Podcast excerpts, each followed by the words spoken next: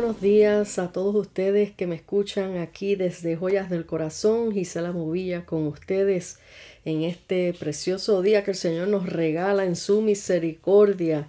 Hoy quiero compartirles un mensaje, un mensaje completito con todos los detalles, un mensaje poderoso que puede beneficiar tu vida como lo ha hecho en mi vida y cada vez que que leo las escrituras acerca de este personaje y de esta historia siempre me impacta, siempre me toca, siempre hace algo nuevo porque la palabra de Dios es vida.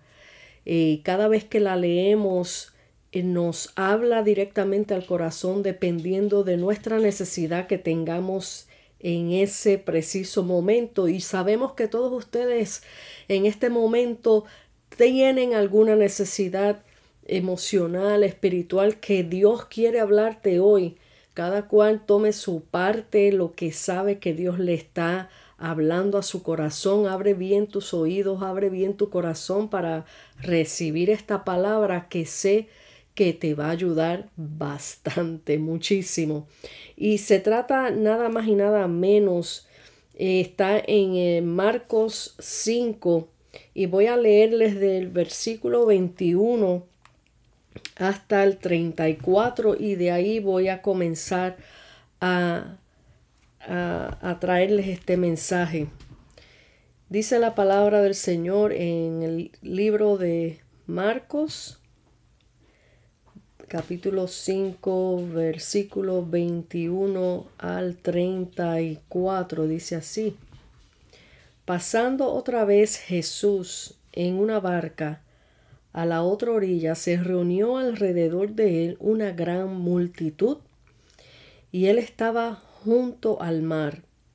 Y vino uno de los principales de la sinagoga, llamado Jairo, y luego que le vio se postró a sus pies, y le rogaba mucho, diciendo, Mi hija está agonizando, ven y pon las manos sobre ella para que sea salva y vivirá.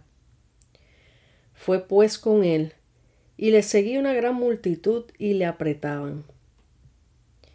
Pero una mujer que hacía doce años que padecía de flujo de sangre y había sufrido mucho de muchos médicos y gastado todo lo que tenía y nada había aprovechado, antes le iba peor. Cuando oyó hablar de Jesús, vino por detrás entre la multitud y tocó su manto. Porque decía, si tocare tan solamente su manto, seré salva. Y enseguida la fuente de su sangre se secó, y sintió en el cuerpo que estaba sana de aquel azote. Luego Jesús, conociendo en sí mismo el poder que había salido de él. Volviéndose a la multitud dijo, ¿quién ha tocado mis vestidos? Sus discípulos le dijeron, ¿ves que la multitud te aprieta y dices, ¿quién me ha tocado? Pero él miraba alrededor para ver quién había hecho esto. Entonces la mujer, temiendo y temblando, sabiendo lo que ella había hecho, vino y se postró delante de él y le dijo toda la verdad. Y él le dijo, hija, tu fe te ha hecho salva, ve en paz y queda sana de tu azote. Voy a repetir ese último versículo. Y él dijo, y él le dijo, hija, tu fe te ha hecho salva, ve en paz y queda sana de tu azote. Esta, la primera vez, bueno, la primera vez que esto impactó mi vida, yo estaba reconciliada apenas, llevaba poco tiempo reconciliada con el Señor y, y había venido un ministro a traer este mensaje a la iglesita donde yo estaba asistiendo cuando comencé. Y yo escuchaba este mensaje eh, y yo lloraba, pero ustedes no se imaginan cómo yo lloraba porque yo me visualicé en esa escena como esa mujer.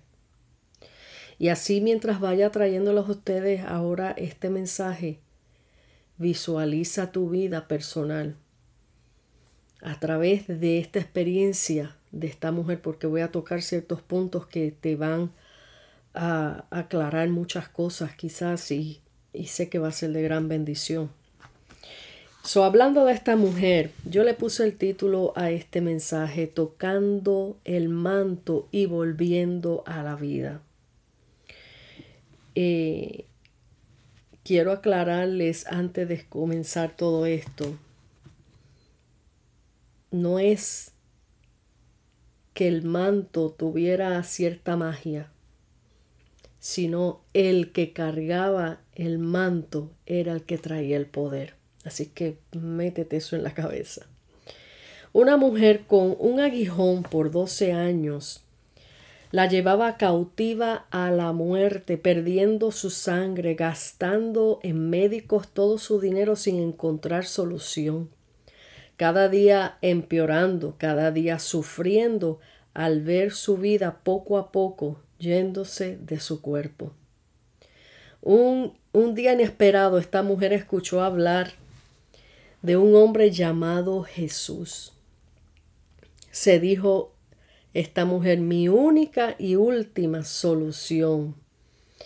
Esta es mi única y última solución. Debo encontrarlo. Llegándose al lugar donde estaba Jesús, vieron sus ojos una gran multitud que le impedía acercarse a él.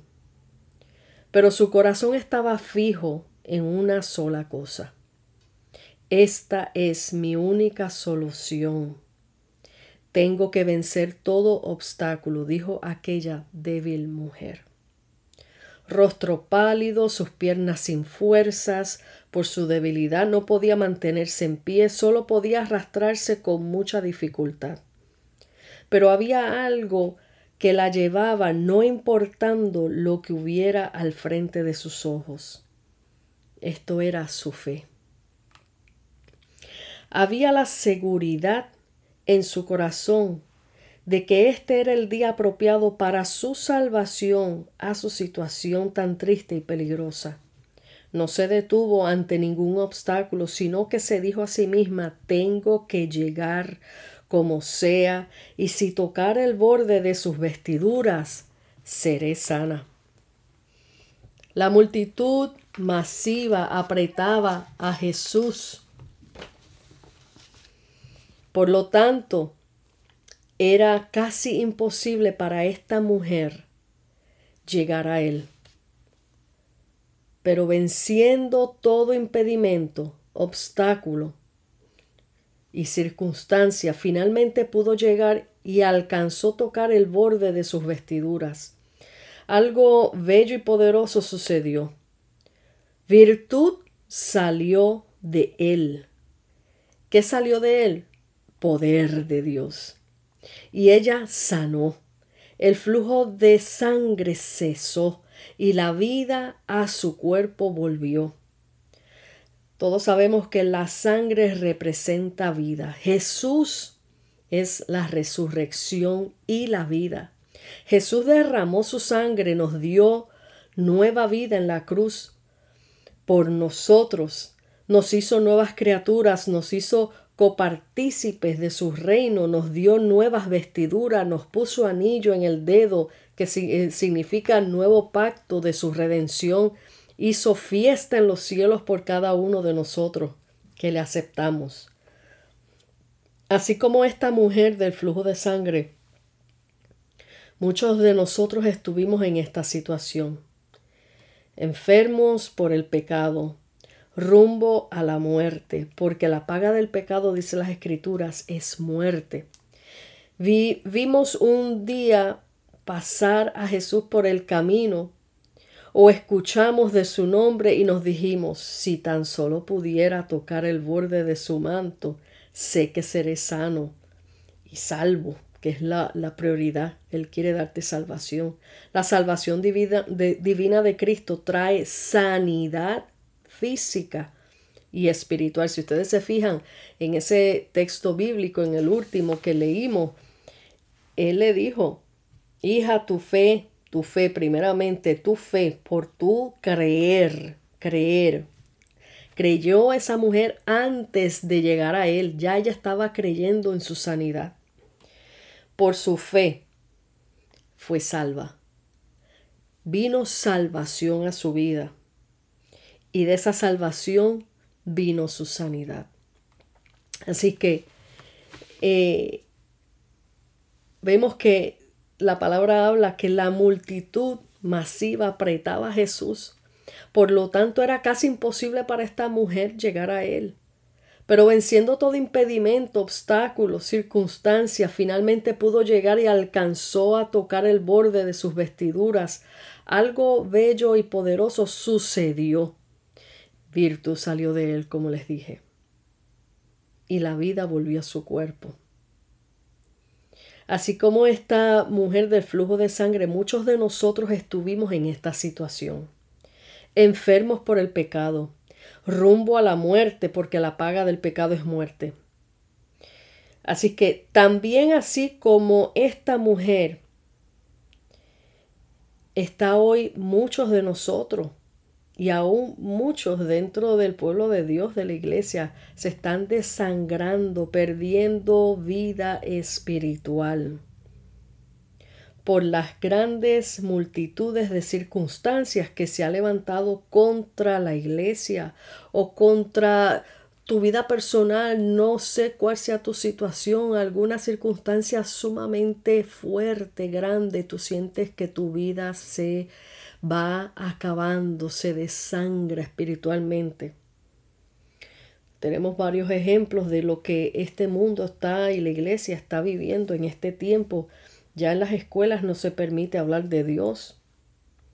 No se puede decir Merry Christmas porque ofendemos. Cada día más buscan un pretexto para cerrar la boca a la iglesia. La novia en estos últimos tiempos se está desangrando. O sea, la novia, cuando hablo de la novia, está, eso es eh, bíblicamente simbolizando la iglesia, la iglesia de Cristo.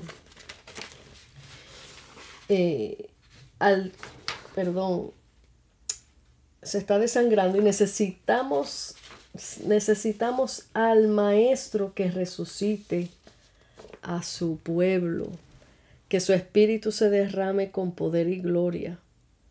Y no solamente hablando a la iglesia, sino a todo aquel que no conoce a Jesús. Necesitas que Él venga y resucite tu vida. Solamente en Él hay vida.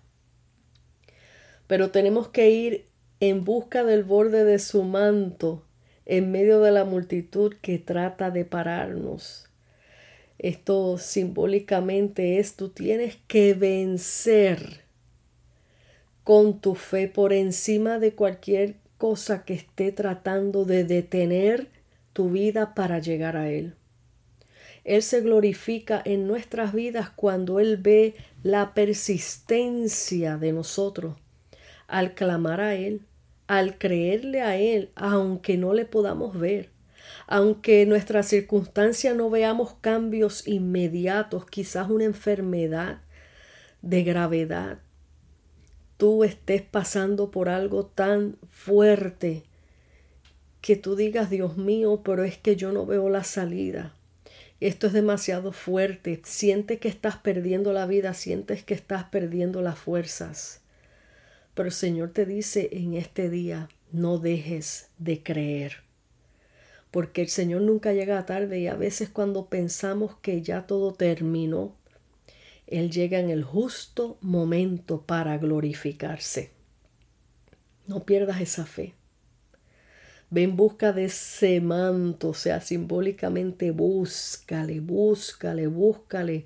Aunque el enemigo te diga, mira, no está pasando nada. Aunque el enemigo te diga, mira, tú sigues igual, te sigue doliendo mucho todo tu cuerpo, tú no estás cambiando, no estás sanando, porque Él se basa de evidencias, pero la, la vida en Cristo es, se basa de la fe, de creer aunque no podamos ver. Tenemos que humillarnos ante su presencia, reconocer nuestros pecados.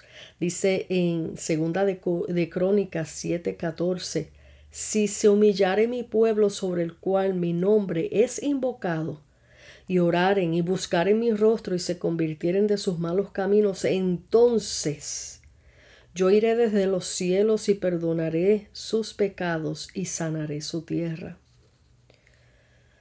Esto es algo que nosotros tenemos que hacer a diario, todos los días venir delante de la presencia del Señor y humillarnos. No porque seamos creyentes pensar que todo está 100% bien. Somos gente que vivimos un cuerpo corruptible, que, que tenemos faltas, que vamos a fallar todos los días, pero en Cristo somos más que vencedores y todos los días tenemos que venir y lavarnos en su sangre, decirle Señor, aquí estoy, me humillo, el problema hoy día de este mundo de esta tierra es que hay demasiada soberbia, demasiada soberbia.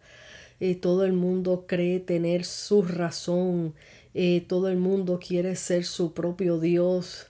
Ah, se llaman a sí mismos yo soy Dios. Ellos mismos se llaman dioses porque ellos quieren tener el control de sus vidas.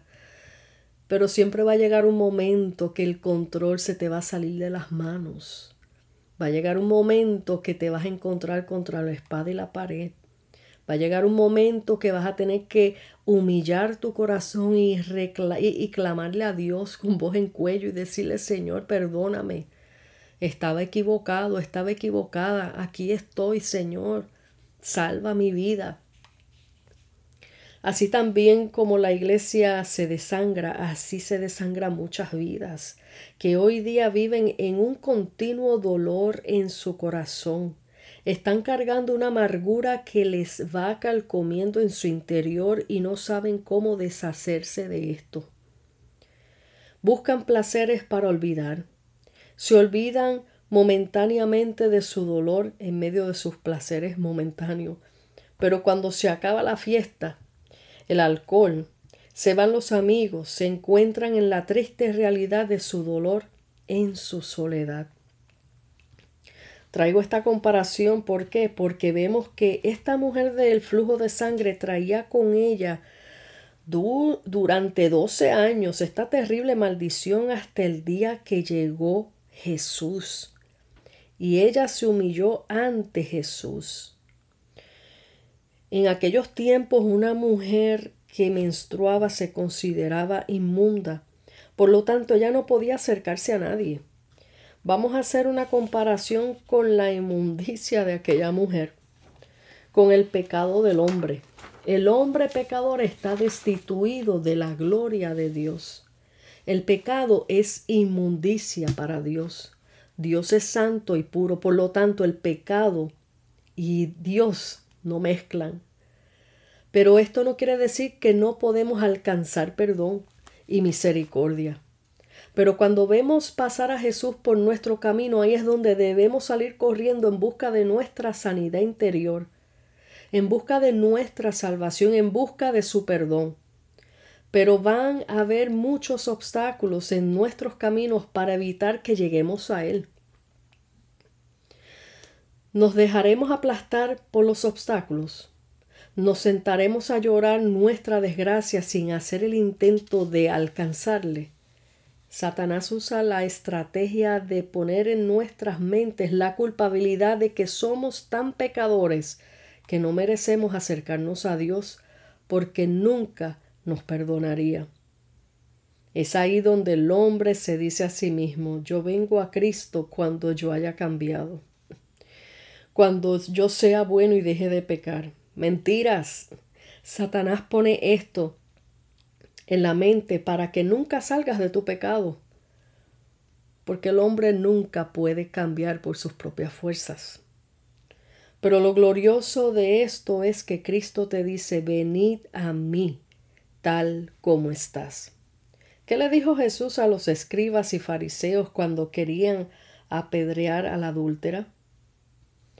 Esto está en Juan 8, versículos 6 y 7.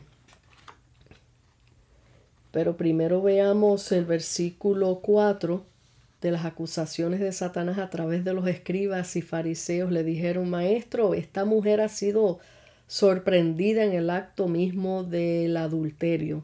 Satanás vino a acusarnos. Eh, eh, eh, lo más, lo más irónico, se podría decir, es que Él te empuja al pecado, te pone la tentación al frente. Si tú cedes a ese pecado, después que caíste en el pecado, entonces el mismo que te hizo tropezar, él mismo te va a acusar. La contestación de Jesús fue, y les dijo, el que de vosotros esté sin pecado, esto está en el versículo 7. El que de nosotros, el que de vosotros esté sin pecado, sea el primero en arrojar la piedra contra ella. Así como la mujer del flujo de sangre luchó hasta acercarse a Jesús en medio de tanta multitud que representa dificultades, pecados, Asimismo hizo la adúltera. Ella también corrió a Jesús para pedir rescate, pedir salvación. Las palabras claves de este mensaje están en el versículo 27 de Marcos 5. Eh, pero estoy también, eh, pueden buscar en Marcos 5, 25 al 37, pero hay unas palabras claves en el versículo 27. Y pueden leer eso después en sus casas, pero voy a ir leyendo aquí, dice, las palabras, las palabras claves fue, oyó hablar de Jesús esa es la primera. La palabra clave es oyó hablar de Jesús, así como tú estás escuchando en este, en este mismo momento que yo te estoy hablando de Jesús. Esa es tu palabra clave. La fe viene por el oír, dice las escrituras, el oír la palabra de Dios. Ahí es donde comienza la fe a trabajar, cuando tú escuchas hablar de Jesús. La segunda palabra clave fue vino por detrás de la multitud. O sea, ella se lanzó y se metió por detrás de la multitud. Ella fue. Y dice la palabra, venid a mí todos los trabajados y cansados, y yo os haré descansar. Hay mucho pueblo, mucha gente cansada de luchar en sus problemas, en sus enfermedades, en sus angustias, pero el Señor te está diciendo, ven tal como tú estás. Suelta tu carga a mí y yo te voy a dar descanso. Ella, la tercera palabra clave es tocó sus vestiduras. Tocó sus vestiduras, el borde de su manto, alcanzó el poder de Dios acercándose a su presencia y eso lo pueden ver en el versículo 28 que dice si tocare tan solo el borde de su manto seré sana.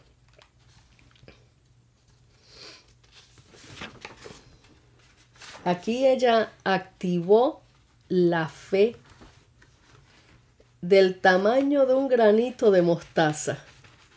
En ese instante ella, su fe quizás ya estaba débil, pero dijo, aunque sea el bordecito, eso era como imaginarse, esta es mi fe del granito, del tamaño del granito de mostaza. Así sea que yo toque su borde, yo sé que seré sana. Ella no estaba pidiendo hablar con él, ella no estaba pidiendo abrazarlo, ella no estaba pidiendo tener una audiencia específica con él, ella estaba era pidiendo solamente ese bordecito de su manto y ella sabía que iba a ser sana. Así activó ella la fe.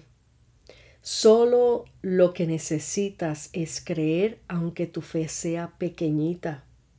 Dios la tornará poderosa en su poder. Mucha gente a veces piensa, yo no tengo fe o yo tengo poquita fe y quizás Dios no me escuche en esta necesidad y en este problema que estoy. Mira, Él sí te escucha. Él lo que quiere es que tú creas, aunque seas un poquito. Aunque tu fe sea pequeñita, Él la va a ser grande. Ella se humilló. Esa es la otra palabra clave.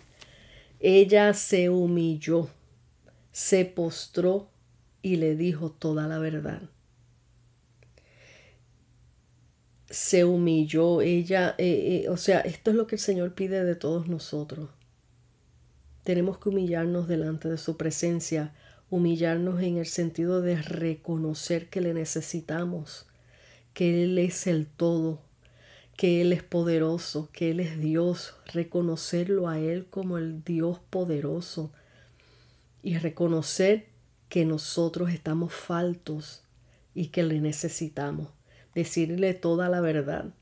Miren, no le podemos esconder nada a Dios, Él conoce todo de nosotros, pero Él quiere que de nosotros, de nuestro corazón, salga de nuestra boca, salga esa confesión hacia Él de decirle, Señor, yo te fallé. Señor, he pecado contra el cielo y contra ti, perdóname.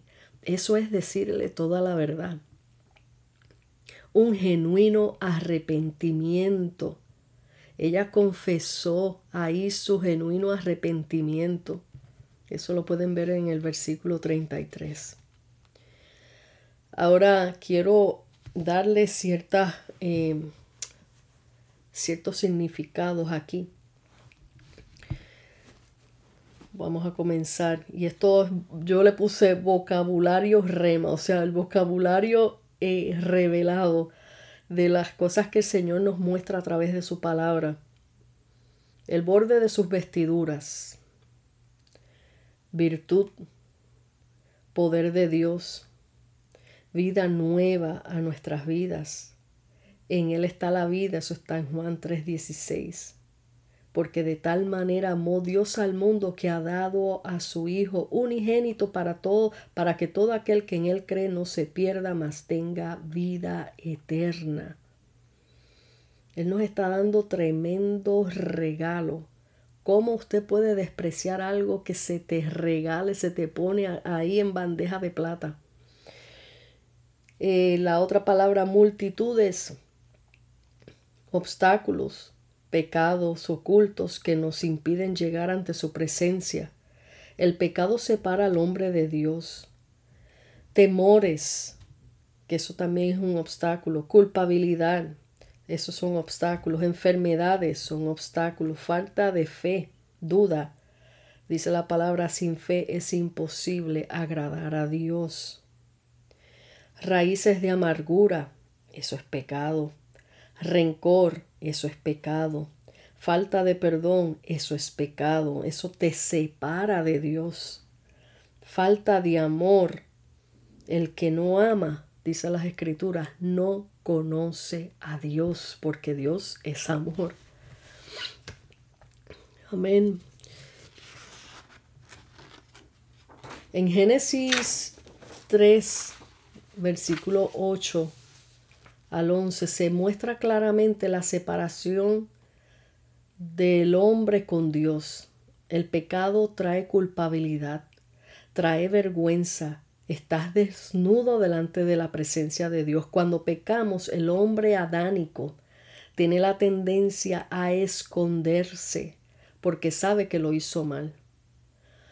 Como un niño cuando hace una maldad y sabe que hizo algo que no debía, cuando oye que llegó su papá a la casa y oye las llaves de papi, su corazoncito se salta y corre a esconderse o debajo de la cama o en el closet. Así es el hombre ante la presencia de Dios cuando sabe que le ha faltado al Padre Eterno. Esto es precisamente lo que hizo Adán y Eva cuando se dieron cuenta y se vieron desnudos se dieron cuenta que habían faltado a Dios. Y oyeron la voz de Jehová, dice en el versículo 8, que les voy a ir leyendo. Oyeron la voz de Jehová que se paseaba en el huerto al aire del día Y el hombre y su mujer se escondieron de la presencia de Jehová entre los árboles del huerto. Mas Jehová, Jehová Dios llamó al hombre y le dijo, ¿dónde estás tú? Él sabía dónde estaban, pero él, quería que ellos dieran reporte de sí mismo.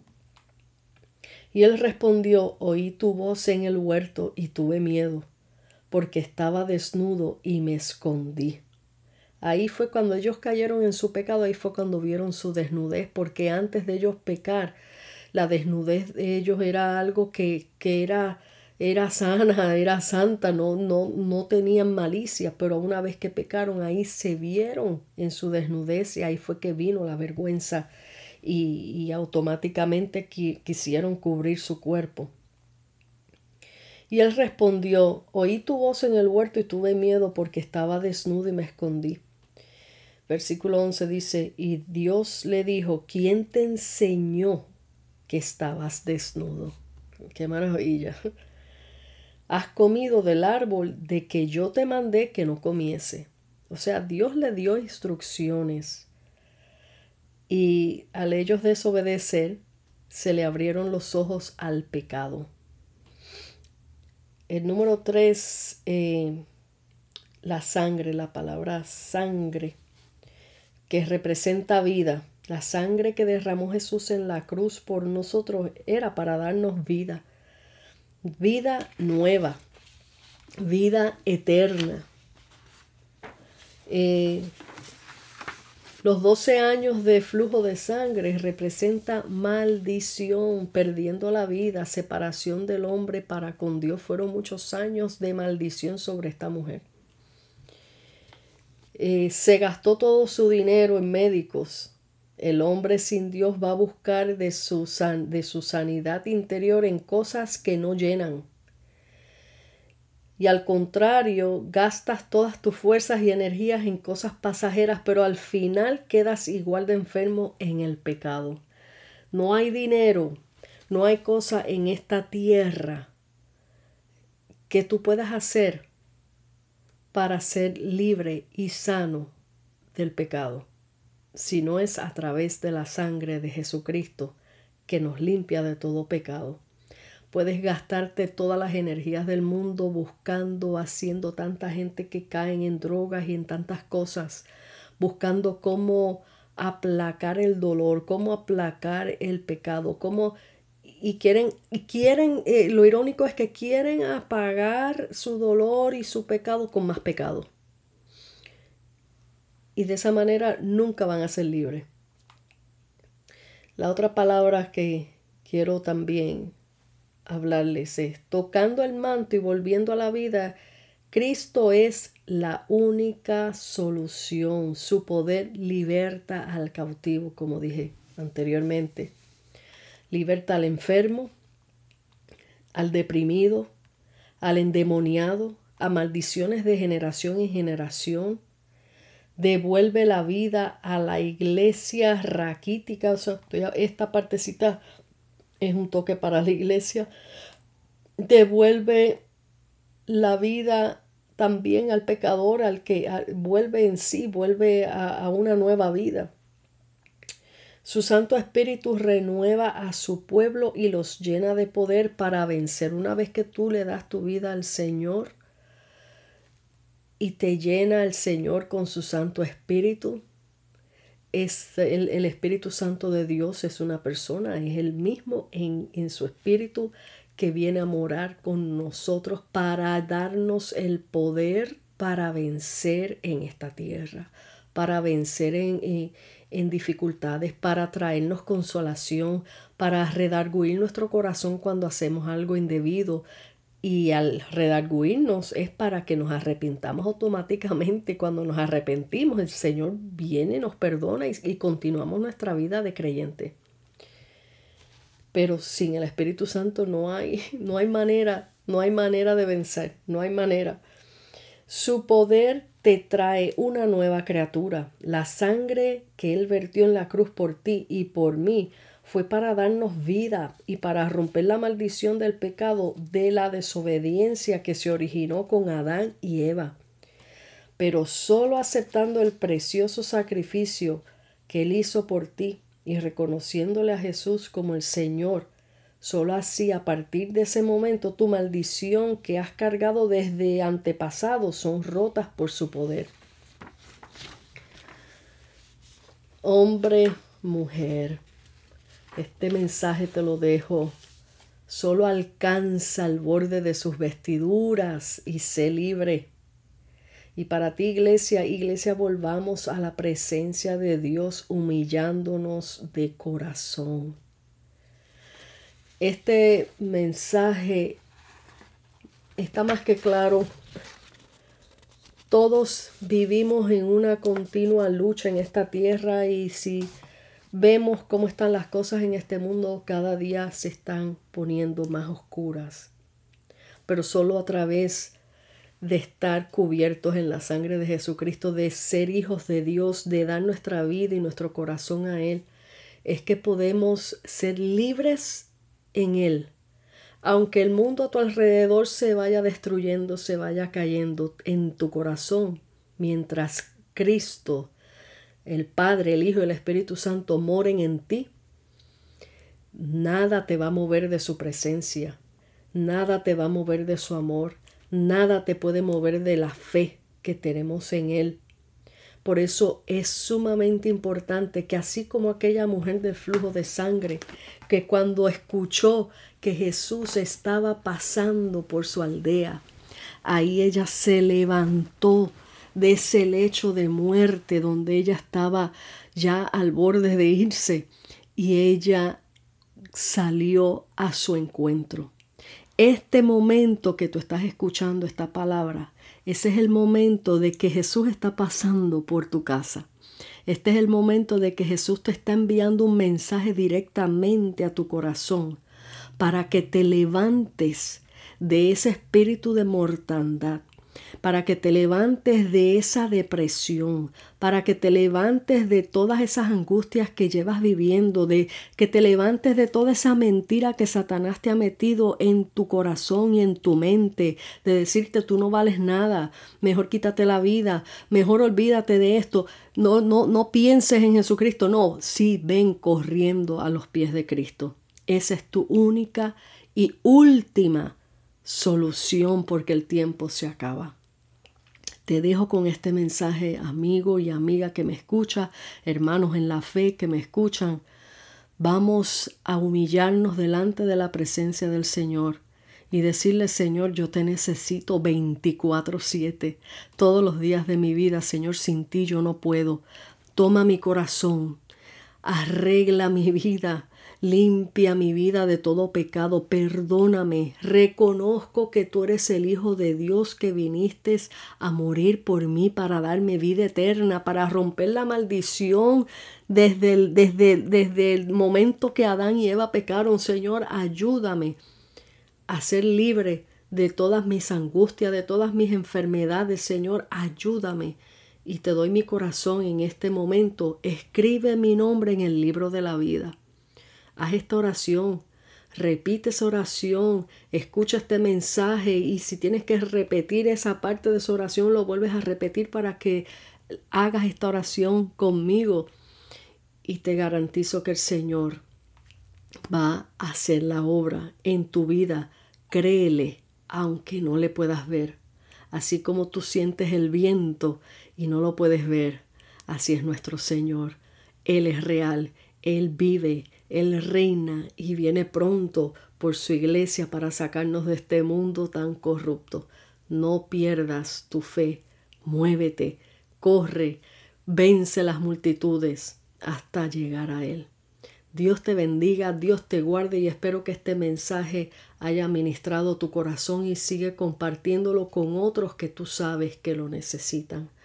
Hasta aquí te deja tu amiga y hermana en Cristo Gisela Movilla desde Joyas del Corazón. Hasta la próxima.